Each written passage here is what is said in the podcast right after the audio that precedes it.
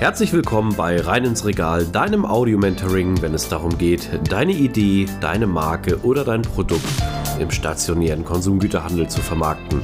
Mein Name ist Ben und mit nunmehr 20 Jahren Berufserfahrung habe ich den Expertenstatus erreicht und ich freue mich, dich auf deiner Reise begleiten zu dürfen. Und nun wünsche ich dir viel Spaß mit dieser Episode.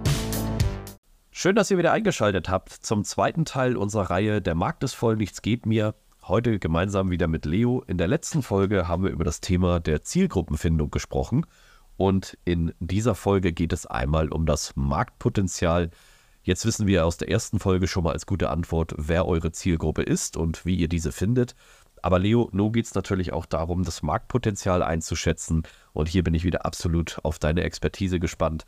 Ich kann nachher ein bisschen was aus dem Sales-Bereich dazu sagen, aber würde sagen, lass uns einfach starten. Schön, dass du wieder dabei bist und dir Zeit genommen hast. Ja, vielen Dank, dass ich wieder dabei sein darf. Freut mich jedes Mal. Ja, das Thema ähm, wie viel Potenzial hat man am Markt, wird natürlich einmal daraus bestimmt, was wir in der letzten Folge besprochen hatten, wie groß ist die Zielgruppe, ist man da spitz genug, aber natürlich auch, wie stark ist eigentlich die Konkurrenz in der Nische, in der man jetzt ist. Die Nische sollte ja auch groß genug sein, das heißt, ähm, tatsächlich im Handel auch vernünftig stattfinden. Wir hatten uns ja letztes Mal die Serials überlegt. Naja, und jetzt muss man natürlich schauen, wo kann man sich gut abgrenzen von den Playern, die schon da sind, denn die Regale sind ja schon voll. Und äh, wie kann man es schaffen, mit einer vernünftigen Positionierung dann da trotzdem noch äh, reinzukommen ins Regal und so relevant zu sein. Ne? Also wenn man das schafft, also das ist eine groß genug, also die, die Kategorie ist groß genug, da wird ordentlich Umsatz gemacht und die Zielgruppe, die man hat, die ist interessiert an der Kategorie, kauft da auch, aber ist nicht wirklich zufrieden mit dem, was sie da geboten bekommt, dann hat man grundsätzlich was richtig gemacht. Das ist ein spannender Ansatz. Ne? Also wir im Sales sind ja immer sehr bereit, äh, nach Zahlen auch zu fragen und Co. Also mit dem Umsatz hast du mich auf jeden Fall getriggert. Äh, das ist natürlich logisch. Also wenn ich jetzt meine Zielgruppe kenne und wir können uns jetzt alle mal so ein klassisches Cerealienregal im stationären Handel vorstellen, das sind ja mittlerweile mehrere Meter. Das ist ja nicht nur einfach ein kleines Regalchen, und wenn wir da jetzt rein ins Regal wollen mit äh, unseren Artikeln, dann ist auch natürlich die Frage nach dem Umsatz. Es gibt doch sicherlich ähm, Tools, wo man Umsatzdaten dieser Kategorie einfach mal beleuchten kann. Würde ich jetzt sagen. Ja. Stimmst du mir zu? Dann haben wir schon mal eine Messgröße. Ganz genau, ja. Das ist, das ist eine Sache, die hört man ja auch oft. Also gerade im Startup-Bereich, wenn man sich die Pitches anguckt, ist das ja eine häufige, häufige Sache. Ne? Dann sagen wir mal jetzt, die Serials, sagen wir mal, sind äh, drei oder fünf Milliarden Deutschland, keine Ahnung. Ne? Also ich habe die Zahlen jetzt gerade nicht vor mir liegen, aber schätze das irgendwie so ein. Dann, ähm, dass die Startups sagen, na klar, dann äh, möchte ich jetzt irgendwie demnächst äh, eine Viertelmilliarde machen, irgendwie so nach zwei Jahren, so stelle ich mir das vor. Oder äh, womöglich die Kategorie umkrempeln. Da muss man sich dann natürlich immer fragen, ist das realistisch? Ne? Wie, wie groß ist das Potenzial? Denn die, ähm, der Markt ist ja, wie wir es eingangs sagen, und das ist ja auch das Leitthema, der Markt ist ja voll. Das ist eigentlich alles gut besetzt. Das heißt, jetzt muss man schauen, dass man sich abgrenzen kann von der Konkurrenz. Und das versuchen natürlich die anderen auch die ganze Zeit. Also äh, die versuchen natürlich auch die ganze Zeit die neuesten Trends äh, zu belegen und äh, jede Randzielgruppe noch mitzunehmen und äh, in ihr Sortiment mit, also weiten die ganze Zeit ihre Produkte dementsprechend aus. Das heißt also, jetzt muss man schauen, wo ist eine Lücke, die Relevanz hat, die jetzt noch gerade keiner bedient. Und dann heißt es vor allen Dingen wirklich schnell sein und sehr, sehr präzise auf diese Lücke äh, losgehen und äh, im großen Tempo mit viel Wumms da reinspringen, bevor das die anderen machen. Ja, ein sehr guter Ansatz. Also du hast es gerade super treffend zusammengefasst. Der Markt äh, hat diesen, dieses Megapotenzial. Das wird immer ganz oft, muss man sagen, überschätzt, weil der Markt ist ja auch irgendwo voll und gesättigt, aber auch zu.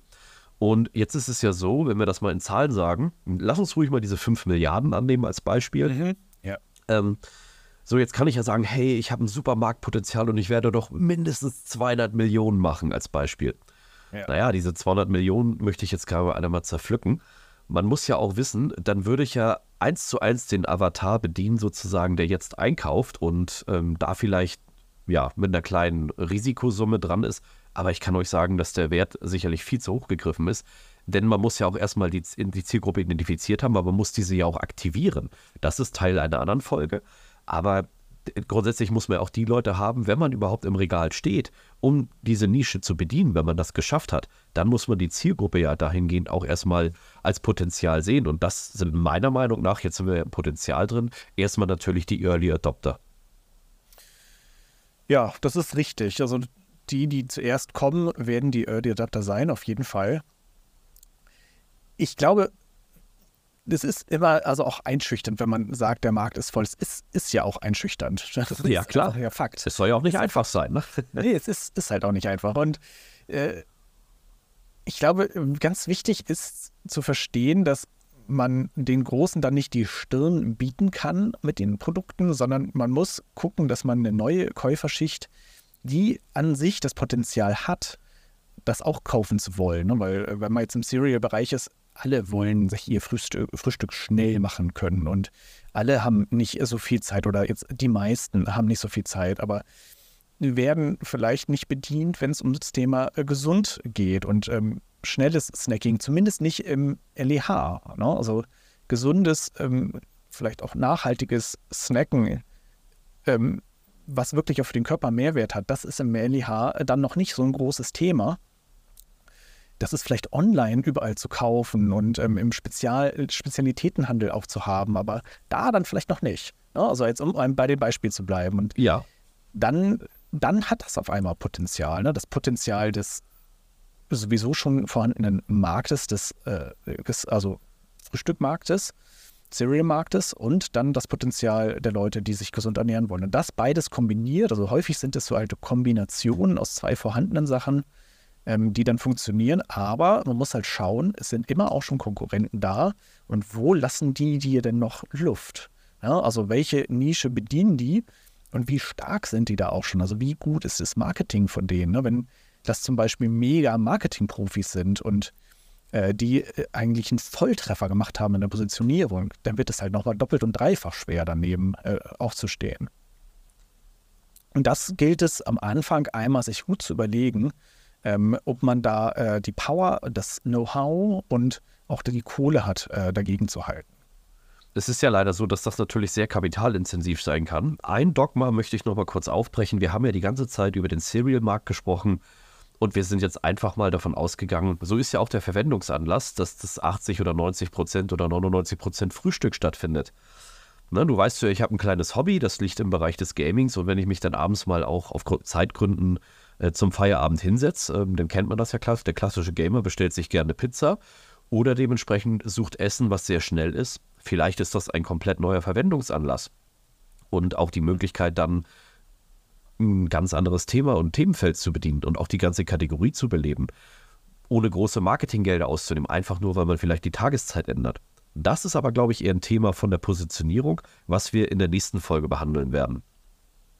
Ja, es ist natürlich aber auch das Thema von, von der Zielgruppe. Ne? Also das, das, da müsste man dann total reingehen und sagen, ähm, ist das wirklich so, dass die Zielgruppe diesen Verwendungsanlass so relevant findet für sich, dass sie ähm, dann das Gaming ähm, Serial kaufen würde? Oder sind die mit, äh, sagen wir jetzt mal, hier so happy, äh, ne, dass, also dass sie das gar nicht sehen? Ne? Die brauchen das dann vielleicht gar nicht. Also das müssen schon Leute sein, die tatsächlich einen Schmerz haben und äh, diesen Schmerz, also dieses Problem, äh, muss dann für sie gelöst werden durch das Produkt. Ne? Also das äh, sehe ich dann tatsächlich bei jemandem, der äh, auch schnell frühstücken möchte äh, aber es einfach nicht hinbekommt, weil es am Markt nichts gibt, was gesund ist und nachhaltig ist, sagen wir jetzt mal. Ähm, das sehe ich dann eher. Macht Sinn.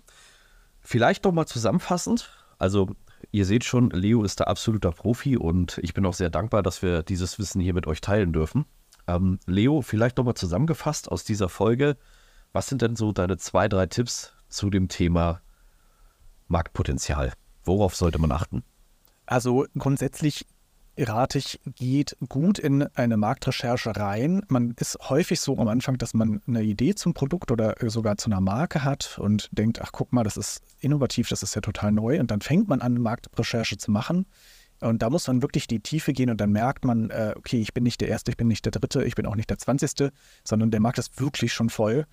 Und dann äh, gilt es, äh, die Konkurrenz sich sehr gut anzugucken und äh, da Lücken zu finden drin in äh, Sachen, die die vielleicht sagen, in welche Richtung gehen die denn mit ihren Produkten. Ähm, aber äh, was ist noch frei, was kann ich bedienen, dass man sich da nochmal wirklich dann gut absetzt von und nicht ein MeToo-Produkt am Schluss landet. Denn MeToo-Produkte ähm, haben in einem gesättigten Markt einfach nicht so ein großes Potenzial, außer man hat jetzt vielleicht die Millionen an Marketing, ähm, ist da nicht so viel zu machen. Deswegen mein Tipp, schaut euch das wirklich gut an und äh, sucht euch eine Lücke, die, die in diesem vollen Markt noch nicht so bedient wird, die aber gleichzeitig, Thema aus dem letzten Mal, eine Zielgruppe hat, die groß genug ist. Und das Ganze sollte man natürlich auch aus dem Sales-Bereich nachher betrachten, was ich eben schon sagte. Ne, wenn man sich diese gedanklichen 200 Millionen einschätzt, sprecht mal mit den Sales-Profis, ob das überhaupt realistisch ist umzusetzen bevor man natürlich dann auf den Kunden zugeht. Also es ist in dem Fall der Handelspartner oder die Handelspartnerin und dem versucht dann etwas äh, zu verkaufen, was vielleicht schon vorher zerpflückt wird. Hier ist eine gute Vorbereitung wirklich sehr wichtig. In der nächsten Folge sollten wir auf jeden Fall, Leo, denke ich, über die Positionierung sprechen. Das wäre der nächste logische Schritt. Freue ich mich auch wieder, wenn du dir wieder Zeit nimmst. Eine sehr spannende Staffel. Ich glaube, dieser Mehrwert, den ihr dort mitnehmen könnt, der ist wirklich immens und nach wie vor zögert es nicht, euch in den Kommentaren nach Fragen reinzustellen oder auch dementsprechend direkt mit uns über LinkedIn und Co. in Kontakt zu treten. Ich freue mich auf das nächste Mal. Bis zum Bis nächsten bald. Mal. An dieser Stelle möchte ich mich ganz herzlich für deine Aufmerksamkeit bedanken. Schön, dass du bis zum Ende dran geblieben bist. Solltest du meinen Kanal noch nicht abonniert haben, tue dies jetzt, dann wirst du automatisch benachrichtigt, wenn die neuesten Episoden online kommen. Solltest du jemanden kennen, für den dieser Content interessant ist, zögere nicht, mich weiter zu empfehlen. Ich danke dir und freue mich. Bis zum nächsten Mal. Dein Ben.